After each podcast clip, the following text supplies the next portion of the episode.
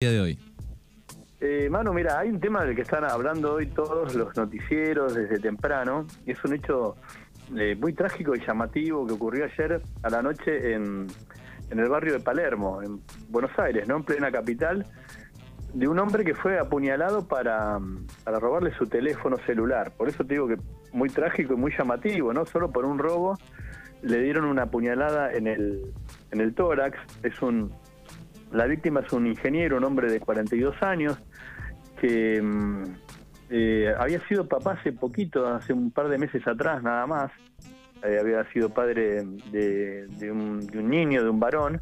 Eh, hay un video de una, de una cámara de seguridad, porque después que lo, que lo atacan cerca de la avenida del Libertador, esto es pleno Palermo, ¿viste? La zona de lo que se conoce como los bosques del Palermo y Avenida Libertador. Uh.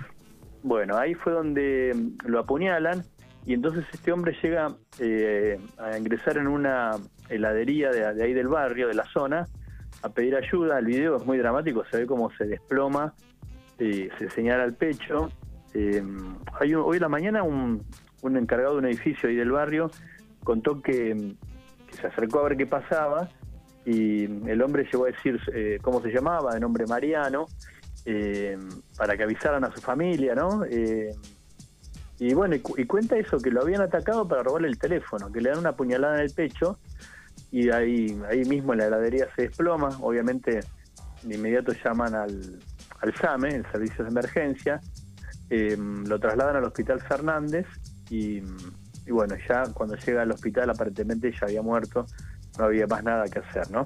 Eh, un hecho dramático porque sobre todo es una de las zonas o uno de los barrios, te diría, Manu, que tiene eh, más vigilancia o más custodia en la zona de, en toda la ciudad de Buenos Aires, ¿no? Porque es una zona de, de edificios de lujo, donde hay seguridad privada también, eh, donde viven diplomáticos, o sea, es una zona donde hay mucha custodia, ¿no?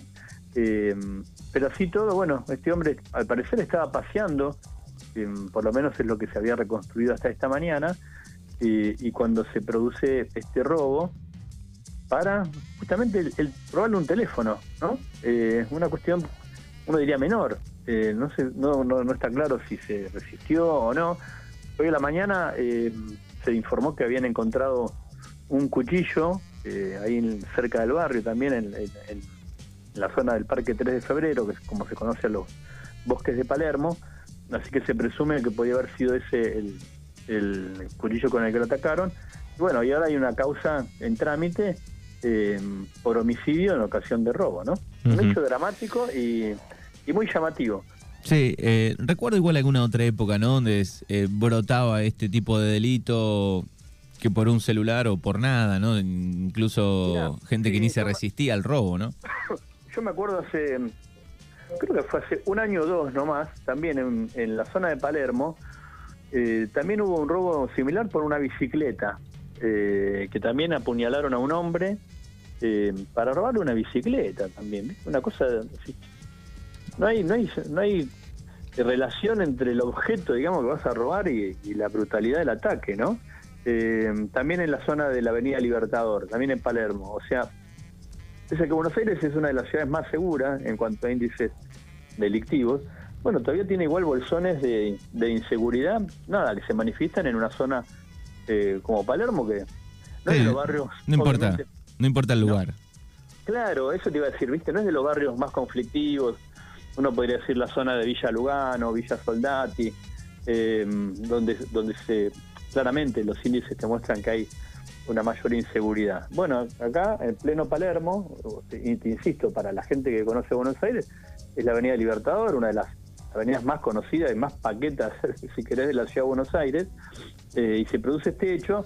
Te digo, la víctima, un hombre, un ingeniero civil de 42 años, casado o en pareja, había sido padre hace un par de meses, aparentemente estudió en la Universidad de Buenos Aires, tenía obras en, en Buenos Aires también, hace más de 10 años que se había recibido y estaba desarrollando su profesión.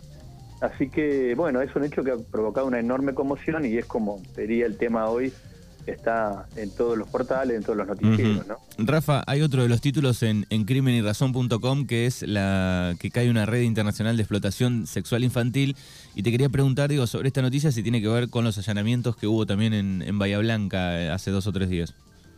Mira, tengo entendido que sí, porque esto fue eh, en todo el país, fue una red que primero se hizo, se coordinó acá desde Buenos Aires, eh, y hubo eh, allanamientos, tanto en la provincia de Buenos Aires como en otras provincias del interior, así que es probable que también esos procedimientos que decís que ocurrió acá en Bahía, en Bahía Blanca tienen que ver con esto, porque hubo 150 allanamientos en total, más de 46 detenidos, y la novedad es que este operativo, que se llamó Alianza por, Aliados por la Infancia, eh, se coordinó desde Argentina por primera vez. Lo coordinó el Ministerio Público de la Ciudad de Buenos Aires eh, en coordinación con un organismo del gobierno de Estados Unidos que tiene una red, eso por ahí no, se sabe tanto, eh, un, o un sistema, un programa, mejor dicho, que detecta el tráfico de imágenes de explotación sexual infantil. Esta es la forma en que se denomina, viste que a veces dicen pornografía infantil. No, no es pornografía. cuando hay niños, digamos, es explotación sexual infantil, cuando hay tráfico de imágenes de niños, ¿no? Eh, eh, y, hay un programa que detecta los intercambios de redes, eh, de, red a red. Es una cuestión técnica que yo te digo, la verdad, mucho no la domino, pero sé que es así, que cuando hay intercambio de imágenes o videos, obviamente, de red, de red a red y detecta eh, ese tráfico y tiene la capacidad de ubicar el IP. Para que todo el mundo sepa, el IP es la como la identificación de las computadoras, ¿no? Como la dirección de cada, de cada computadora. Eh, entonces, eh, detecta el IP de donde sale o donde llegan las imágenes o los videos y dispara una suerte de alerta y así entonces cómo se pueden hacer los allanamientos en forma en forma coordinada, ¿no? Porque se realizaron, y decía, en ocho países, además de Argentina, obviamente en Estados Unidos, otros países de, América Latina, eh, y hubo varios detenidos, así que es probable que los allanamientos que vos decís que hubo en Bahía Blanca tengan que ver con esto, porque eso sí fue hace dos o tres días atrás. Sí, sí, o sea, el, título que leímos aquí era sobre este tipo de delitos, eh, así que acá en el, en el general por ahí no nombra lugar por lugar, pero bueno, 150 allanamientos, digo, son eh, fue, fue en todo el país. Sí, sí, sí, fue en todo el país y te decía eso, en simultáneo, de manera tal de, de nada, de tratar de agarrar a todos los integrantes de la red, ¿no? Se secuestraron más de 700 eh, dispositivos electrónicos de almacenamiento de imágenes, computadoras, o pendrives, bueno, todos estos elementos que se usan para el tráfico de, imágenes de, niños, ¿no? Bueno, no sé, Rafa, si quedó alguna más. ¿Tenías una más? Yo te pregunté por esta. No, había una más que es, eh, si querés, para consignarla, ¿no? Un hecho también muy inexplicable o dramático que ocurrió en Olavarría. Un hombre que mata a su pareja y a, y al hijo de ella, los mata a golpes, después se suicida, y te diría que lo más dramático o lo más llamativo es que guarda los cuerpos en un freezer.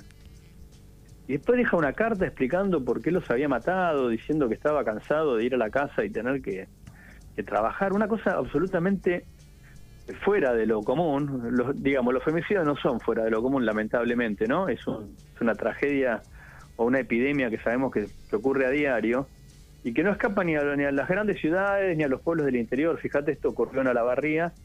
Y, y el hombre, lo insólito que dice que deja la lo deja los cuerpos en el freezer, aparentemente según una carta, eh, para que después los pudieran velar. increíble. el, nivel de trastorno de, esta, de este hombre, ¿no? Después se termina ahorcando, eh, mata a su pareja y el niño a golpes con una masa, después se ahorca y deja una carta dando esa explicación absolutamente traída de los pelos, ¿no? De por qué los mata y, después por qué los guarda en un freezer. Eh, nada, me llamó mucho la atención sobre todo eso, lo, insólito y, lo eso lo mal que a veces puede estar una persona para para cometer hechos de esta naturaleza, ¿no? Y, querer justificarlos, digamos, de alguna forma, decir, bueno, como llegaba a mi casa y tenía que hacer la comida, estaba cansado, no sé, una cosa de lo más eh, inverosímil, pero que también te muestra como un estado de la sociedad, ¿no? A veces de, estos climas de violencia que a veces se generan, digo, también para tenerlo en cuenta, ¿no? Eh, digamos, todo tiene alguna relación, digamos, no son hechos aislados, ¿no? Los hechos de violencia y de, de inseguridad, cuando hay viste discursos que, que promueven la violencia, ¿no? Que en vez de pacificar, eh, nada, agitan, eh, agitan este, los ánimos eh, hablando mal de los demás todo el tiempo, ¿no? Hablando mal de, las minorías o las mujeres, bueno, acá por ahí no, no sabemos cómo este hombre termina haciendo esto, pero la, la, carta que deja absolutamente insólita, ¿no? Sí, una locura, realmente eh, me hizo acordar a, la serie Midhunter, en este caso, en aquel momento, o sea, lo que muestra la serie es sobre los crímenes en serie, ¿no? Pero también investigan un poco la mente, qué piensa, ¿no? El, asesino de estos niveles, ¿no? Claro, porque, viste, a mí lo que a veces me llama la atención de estos casos es cuando una persona, cuando una persona se cría en un ambiente violento, digamos, de inseguridad, o un ambiente delictivo, bueno, es, probable que termine quizás en la, en la misma línea, ¿no? Pero cuando una persona mata por primera vez, bueno, ¿qué le pasa, no? Para, para dar ese paso tan tan tan grave, digamos, ¿no? Para transgredir una norma, las conductas y, y, y que lo lleve a matar. Bueno, y, y, esta explicación de este hombre, bueno, absolutamente traída a los pelos, como te decía, y que luego se termina ahorcando, ¿no? Es Rafa Saralegui aquí en Mañana Urbanas en el jueves. Crimen y razón.com es el portal. Eh, ahí lo leen. Gracias y hasta la semana que viene, Rafa. Un abrazo, Manu. Hasta la semana que viene.